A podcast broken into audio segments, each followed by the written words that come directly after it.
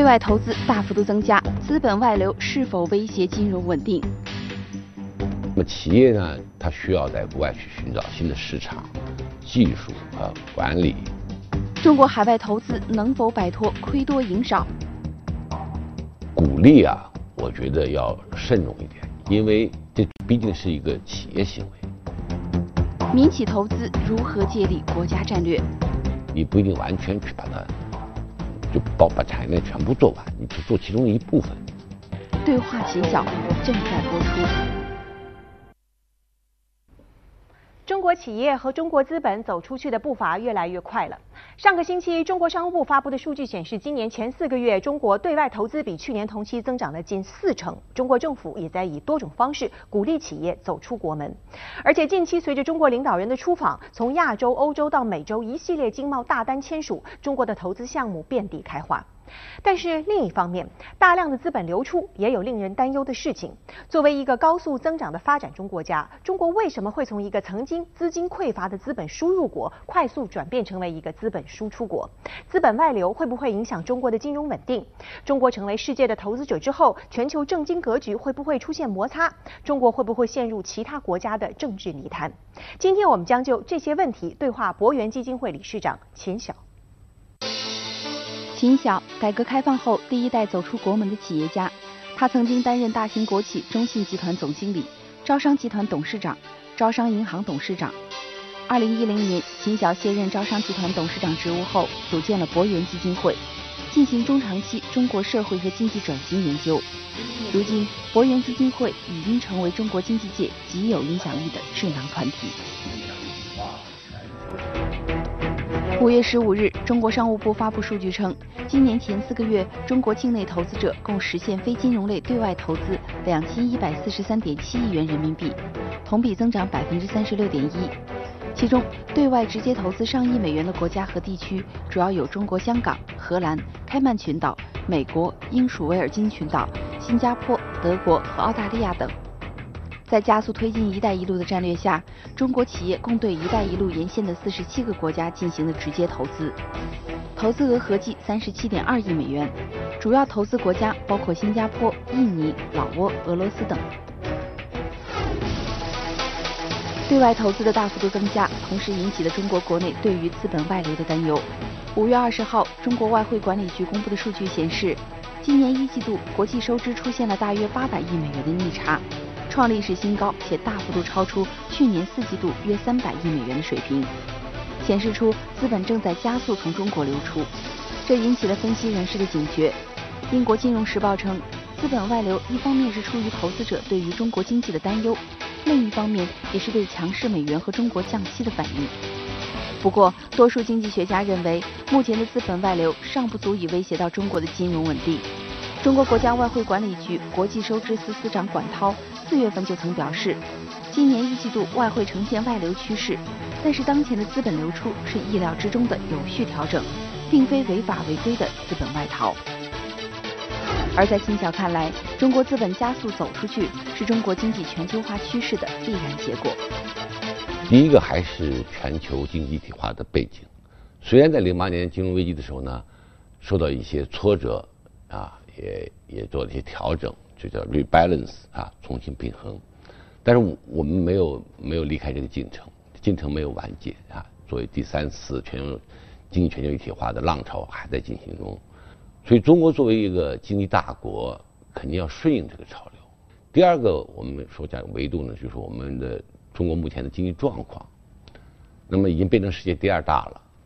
那么外汇储备还是三万多亿啊。这个国内产能过剩，需求不足，我们又在工业化的过程中掌握了很多实用技术啊，国外呢也有需求，所以我觉得顺应这个一个市场的规律去做，也是呃也是合理的。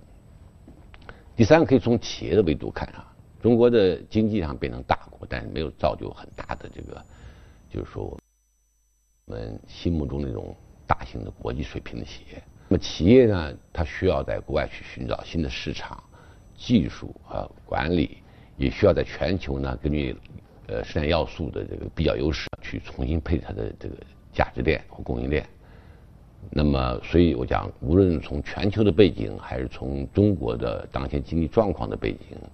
还是从企业的需求来看的话，这都是一个必然的趋势。一九九七年，中国共产党十五大上第一次明确提出鼓励对外投资。二零零一年，走出去正式作为国家战略被写入第十个五年计划发展纲要。二零零四年之后，中国企业对外投资从审批制转为核准备案制。二零零六年取消了境外投资购汇额度限制，中国对外直接投资开始快速增长。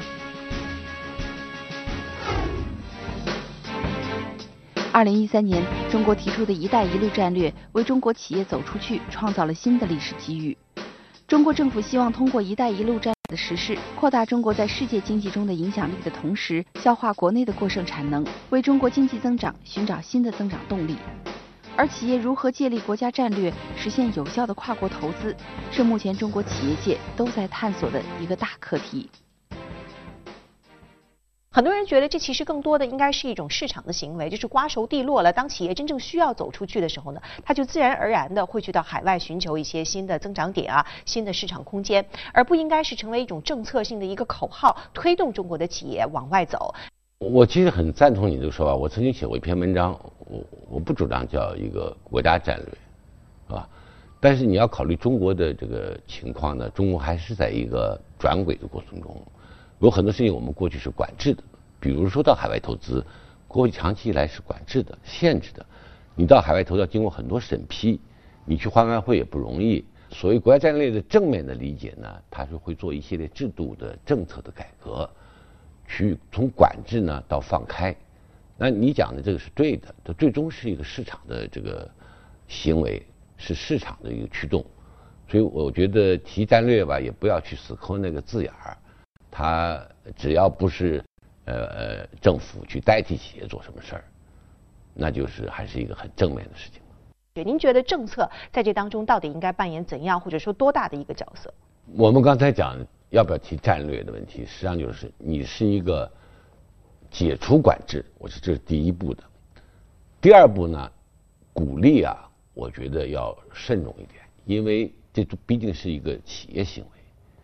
呃，企业它会做根据市场的需求、根据风险和收益的这种种论证，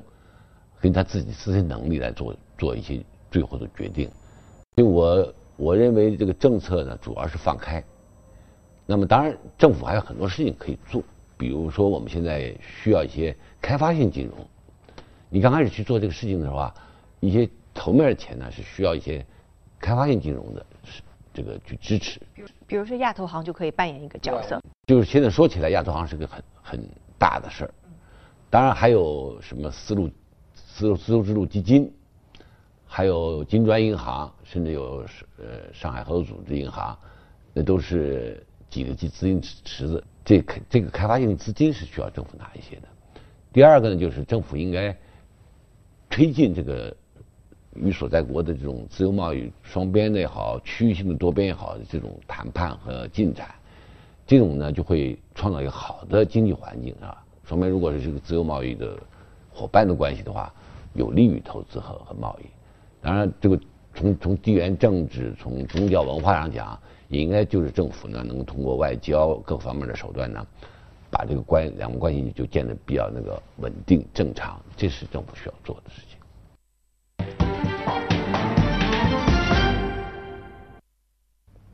鼓励中国企业走出去的战略最初在两千零三年提出，当时很多专家唱好，很多企业跟风。然而最终的结果却是有些企业铩羽而归，有些企业不得不在一些局势不稳定的国家里自认亏损。中国企业在走出去的过程中已经交了很多学费，所以当最新这一轮走出去战略来临的时候，中国的很多人都显得更加冷静和理性。秦晓作为改革开放后第一代走出国门的大型国企管理者，对中国企业如何参与海外投资有着切身的体会。下一节回来，我们就将会听一听他怎么看企业交学费这个问题。中国特色是个被很多人挂在嘴边的词。的确，相比起世界上大多数地方，中国是一个具有十足特色的国家。这也就意味着中国经验不太容易在世界其他地方复制。特别是很多国有企业在中国的环境里如鱼得水，但是到了外国的市场里就仿佛鱼儿离开了水。世界银行多年前的一份调查就发现，中国海外投资项目大概有三分之一是亏损的，三分之一是持平的，三分之一有盈利。而一些独立组织所做的调查则认为，一半企业都出现了亏损。随着越来越多企业开始涉足海外，中国的企业究竟要在海外交多少学费，已经成为一个越来越紧迫的问题。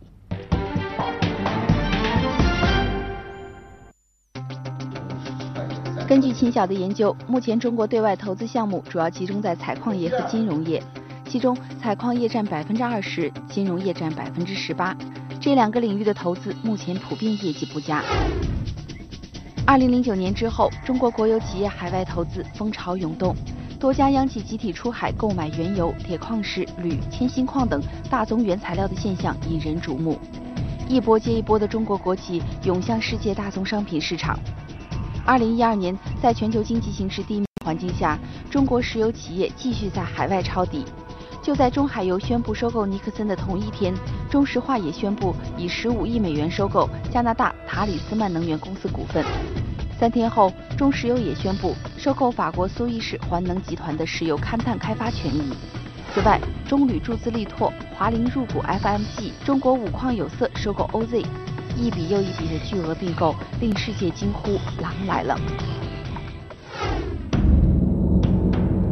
到二零一四年下半年，全球大宗商品市场进入下跌通道，油价腰斩，铁矿石价格跳水，甚至棉花、大豆等农产品的价格也出现大幅下跌。在海外大量收购矿产资源的中国企业损失惨重。二零一五年三月，在香港上市的中信股份公司宣布，由于矿价下跌，在澳大利亚投资的铁矿项目损失二十五亿美元。此外，一些金融业的投资也不尽如人意，如中投公司投资黑石大摩、中国平安投资富通集团等，都出现了巨额亏损。很多人可能觉得，在相当长的一段时间里，中国企业在海外投资普遍来讲亏损的多，赚钱的少。我没有做过详细的统计。但是这个这个事实，我我我觉得是对的。主要的原因是我们在投资高潮的时候呢，呃，第一个就是全球金融风暴，这个使得我们当时去以为已经见了底的这些银行的金融的资产，我买了很多，这个肯定都都是呃亏的。另一个时候，当当时中国的这个制造业和下游产业这需求很旺盛的时候呢，去买那个那个矿产品。啊，不论是油啊，还是煤啊，还是什么其他的铁矿砂呀，这些现在呢，证明这个这个这个产能是过剩的，需求开始萎缩，这个掉的幅度又大，这两块可能造成主要的亏损。我想，嗯，刚开始进入市场产生一些亏损，可能也是情理之中的事儿啊。因为你要说当时国外人到中国来，就是八十年代来投资，也有很多亏的。日本到美国去投资，也有很多是亏的。我想这个进入市场总是要付点代价的。中国企业到海外投资这第一批的亏损，相对比起日本企业当年到美国或者到欧洲去投资引起的亏损，比较容易引起关注。其中的一个原因是因为中国到海外去投资的相当大的一部分呢，都是涉及到国有企业。嗯，国有企业呃长期以来被并购的一个事情就是说，你拿了优惠条件，比如贷款啊、土地啊。你是比较优惠的。第二个呢，你是软约束啊，你你亏损之后呢，好好交账，这个私人亏损就亏损到自己身上去了。呃，我想这个已经其实有很大改观了啊。我也在国有企业待过这么多年，嗯，我认为大部分国有企业这个就是财财务软约束这个情况已经很大改革改观了。我们也要被考核，我们要在市场上要维护我们的这个。这个盈利的这种能力和形象才能吸引投资者，呃，但这个问题并没有完全解决，这这涉及到中国体制问题。作为能源消费和进口大国，在中国的海外投资中，能源领域始终是投资的重点。本月，中国国家主席习近平出访哈萨克斯坦、俄罗斯和白俄罗斯期间，签署了多项合作协议，其中石油、天然气等能源项目仍然是中国与各国合作的重点。能源的价格呢，一直是啊，大家都知道啊，波动会是比较难预测的其中的一个领域。那您觉得具体来说，在这个方面的话，如果我们接受当时的一个教训，未来还要继续进行投资的话，怎样规避风险呢？这种 commodities 的周期是五十年的周期，一般的情况下，三十年到五十年是个长周波。当它需求来的时候，它可以持续来。那这回它就没有到三十年。跟中国的这个周期也有关。你肯定有关的。中国是一个增量的，增量的占百分之五十嘛。中国在经济全球经济中增量占百分之五十以上嘛。它突然中断了，我想一个是中国太大，这个这个把它带动的产能带也跟着去带动了啊。一个小的国家不足以使它那么多上游产业去投资，就造成很多投资油啊这个其他的矿产品。第二是金融风暴来的比较突然，终止了它这个上升。所以无论是从就是 fundamentally 这个基础面来讲，你中国的产能。那时候涨得太快，误导了很多人。第二，金融风暴来的时候呢，就是全球的这个这个消费被就需求被被萎缩，所以它这个周期也不太好好看。但是我要我来看，我始终认为中国产能过剩是一个迟早要爆炸的问题，迟早要发生的问题。我们我们我们都没有长期来都没有去解决，光靠行政命令关两个厂是不行的，还应该用。市场的方式来解决金融业的海外投资步伐也在加快。十年前，中国的大型商业银行就进入了海外并购时代，以并购的方式迅速增强资本实力，实现全球扩张。时至今日，券商、保险公司和资产管理公司也开始在海外寻找并购机会。在国际金融分析人士看来，这些金融领域的收购行为是为了获得立足点和能够服务于中国资金。这是在为中国资本走向国际铺路。对于很多民营企业要跨海进行投资的话，您觉得金融政策在哪些方面可能会啊开放一点的话，会对他们有更多的一个鼓励？第一个就是说，我觉我觉得需要那个开发性金融，要要要去做这种事情啊。我们原来也有一些机制，比如进出口银行啊、开发银行，也有一些，现在慢慢的把它做得更好了、更大了啊。呃，更实了，所以我觉得这是一个很重要条件啊。有一些项目的前期费用，呃，或者一部分的这个股份呢，需要一部分开发银行来来支持啊。这个世行啊，什么亚投行、亚亚洲开发展银行都是做这种事情的。第二个就是你你你审批的简简化啊。第三个就是说你把资本账户慢慢打开，这样它自己就流动起来就比较方便了。呃，汇率利率他自己去判断，你管制你崩那些提利率，你像那种汇率变化，它它不确定性强，当然市场也不能给你一个确定的信息，那起码他给他一个判断的机会，他来判断，政府做事他是判断不了的。但开发性金融更多给的扶持是给国企一方面的，很多人会觉得可能给民企方面的扶持差的还特别远。我觉得这开发性金融应该去为所有企业服务，对吧？那它不应该分成国企和非国企，可能以前做的国企多，是因为他们认为，呃，国企条件更好一点。但是如果如果有好的民企，我觉得他们应该去做。最近通过了对三个政策银行的一个一个方案嘛，就改革方案嘛，也重新强调他们是开发性金融的。近期，中国国家发改委已经提出要发挥政策性银行和开发性金融机构的积极作用，通过银团贷款、出口信贷、项目融资等多种方式，加大对国际产能和装备制造合作的融资支持力度。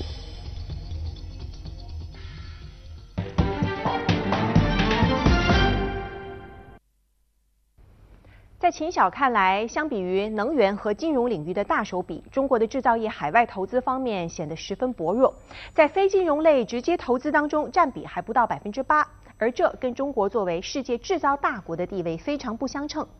而目前制造业的对外投资又大多处于产业链的低端，还没有出现真正意义上的跨国企业。而大规模的制造业对外投资才能够真正帮助化解国内的产能过剩问题。下一节回来，我们就将会听到秦晓对于国内产能过剩应该如何走出去的分析。两千零三年，中国将鼓励企业走出去作为一种国家战略提出来。那个时候，中国在国际社会初具影响力，高歌猛进的中国制造业又迫切的需求各种资源，于是当时的中国希望透过在海外采购的方式来弥补国内很多产业面临的瓶颈。十多年时间过去了，今天中国的经济已经和两千零三年完全不可同日而语。今天的中国急需解决的问题已经不再是资源不足，而是产能过剩。然而，什么才是解决产能过剩最好的方法，却是一个十分复杂的问题。向巴西输出优质的装备制造产品。我为中国装备站台，希望你们给国家撑台。中国国务院总理李克强曾经这样给中国装备制造企业鼓劲。作为中国最高级别的推销员，国务院总理李克强本月又带领了大批中国企业奔赴南美，力推国际装备制造业合作。五月二十日，李克强访问巴西期间，参观了中国装备制造展，既搭乘了中国产的地铁，又乘坐了中国产的轮渡，全力推动中国的制造企业与巴西合作。轨道交通领域正在成为带领中国制造业走出去的龙头。二零一四年底，国务院总理李克强在欧亚之行访问中签署了多项重要合作文件，涉及数百亿美元经济合作。期间，继续落实匈塞铁路、中泰铁路等海外合作项目，并提出中欧陆海快线，推进中国高铁登陆巴尔干半岛。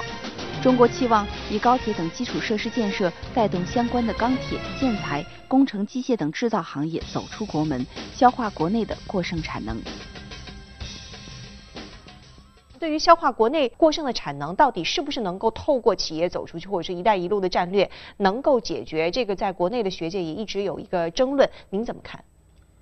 呃，我觉得这个这过剩产能造成是我们自己的经济政策。造成的是我们这个增长模式造成的，啊，也是长期的问题，只是在全球经济衰退的时候更凸显了，啊，那么需要我们中国自己去解决，呃，当然，这个到海外投资会不会带动一些呢？我想会带动的，是吧？你你的产业链也是比较长的嘛，你你比如说，你比如我们基础的这些这金属行业、材这个这个钢铁业为代表的。你如果在海外有基础设施，它是可以去调动一些产能的。但我们不应该把这个消化产能的这个目标定太高。另外，一个国家到海外投资，如果在国际上讲是我为了解决我的问题，我的消化产能，而不是给当地呢带来新的繁荣、带来新的需求和供给，这个在国际上也不太容易被接受。产能过剩的问题，您觉得现在所采取的一些方法，只是把这个问题持续的进行往后拖、进行拖后，是吗？现在我们一半靠行政，一半靠市场，呃，我觉得应该逐步的还是靠市场啊，因为所有的项目都是发改委批的，极极个别以外，那那那那那这个说明发改委这个行政力量，他不能正确判断这个产能过剩的问题。那那个地方政府也愿意保护他们，即使他们亏损了，也不愿意让他们关门。那我们讲的市场是资源配置的决定因素。那只有市场来去淘汰这这些企业。与十年前相比，如今参与海外投资的中国企业中，民营企业比例已经大大增加。根据商务部的统计，从2013年开始，在对外贸易和投资的总量占比中，民企和国企就已经平分秋色。浙江、江苏、山东、广东等东南沿海省份，民营企业占对外投资甚至超过了百分之五十，最高达到百分之八十。由于国内经济增长显示放缓迹象，民营企业也在积极寻找新的成长市场。此轮民企走出去的热潮也显示出与以往不同的特点。之前以出口贸易为主，现在更多希望进行投资并购。但是，民营企业在参与海外投资的过程中，是否能够获得与国企同样的政府政策支持与金融扶持，仍然是困扰民营企业家的一个问题。中国自己走出去的企业，能够涉及到基础设施建设的企业来说呢，其中大部分恐怕都是一些大型的国企，民营企业在其中参与的可能性是不是不是太高？也不一定，这个已经在上世纪七十年代八十年代已经改变了。现在港口，中国的港口大部分是非政府投的，这不是政府投的，是私人企业投的，不管是外资还是内资。公路可能有有相当大的比例，但是政府还在投。但有相当相当大比例呢是政府下面的平台投的，也是一个商业性机构，不是政府拿财政投的。那么电站已经私有化程度很高了，啊，都是民间投的很多，呃，包括其他的一些基础设施，呃，可能铁路现在国家投的比较多啊。另外，这基础设施它产业链比较长，你不一定完全去把产业链全部做完，你就做其中一部分。经过三十多年的发展，中国已经出现了一批具有国际竞争力的民营企业，他们较早经历了市场经济的优胜劣汰，具备雄厚实力，在国际市场上显示出很强的盈利能力。但是，如何从仅仅寻找赚钱机会，转为进行全球价值链收购与整合，进而打造出真正意义上的跨国企业，仍然是这些民营企业家们需要学习的课题。是不是民营企业到海外投资的话，比起国有企业有它更好的一个优势？你还不能否认国有企业它的呃资金的力量、它人才的力量，包括它对行业的市场份额。但民营企业的话，我们这几年就是说也也出现了非常优秀的民营企业家啊，他们把一个企业从小做大，进入国际市场，这都是我们觉得是中国应该一个很好的故事，应该去鼓励。我想在在在在在现在很难下个结论，就说是谁更优啊？各有各有各的优势，有各有各的问题需要去解决。国有企业在海外投资的话，普遍遇到的一个问题的话，就是会引起另外一个国家政府更多的怀疑。在这方面，起码民营企业，我想它没有这方面的问题。这个对，就是我，我想最近对中国的国有企业也出现过几次问题啊。你转 Uniqlo 这些事情，嗯。因为什么国家安全啊这些问题，现在这个问题会慢慢的变成一个全球的规则。怎么讲呢？就是说这个正在筹办中的这个 TPP，就跨太平洋这个合作伙伴，这个这个区域性的多边自由贸易这个组织，他会提出一个标准来，就是国企你首先要讲明白它的功能和性质，它是公益性的还是商业性的。因为它不可能对国企完全是一个呃单纯的一种肯否定或肯定，它只是要求你把性讲清楚。如果你商业性的，那你就不能得到国家任何优惠政策，你和别人是平等的。但是如果你是公益性的，你有国家的很多支持，而且你不怕亏损，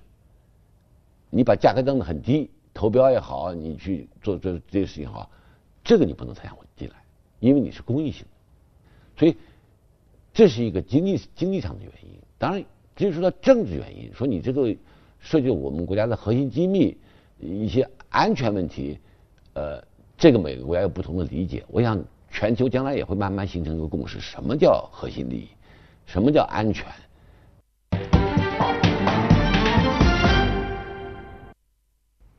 经济学界关于企业对外投资模式的分析很多很多，中国也有很多世界上成功或失败的先例可循。然而，中国的海外投资模式却和美国、日本、欧洲的那些先例都不同。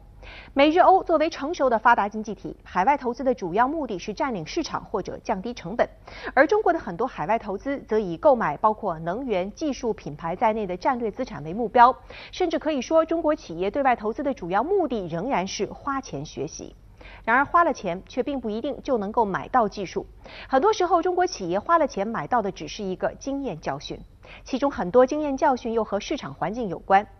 说到底，中国是一个具有十足特色的经济体，这或许也是中国企业在海外市场上经历水土不服的主因之一。然而，任何事情总有过程，水到渠自成，瓜熟蒂自落。中国或许不需要对企业拔苗助长，待到企业自身觉得可以到海外投资了，那才真正是企业走出去的最佳时机。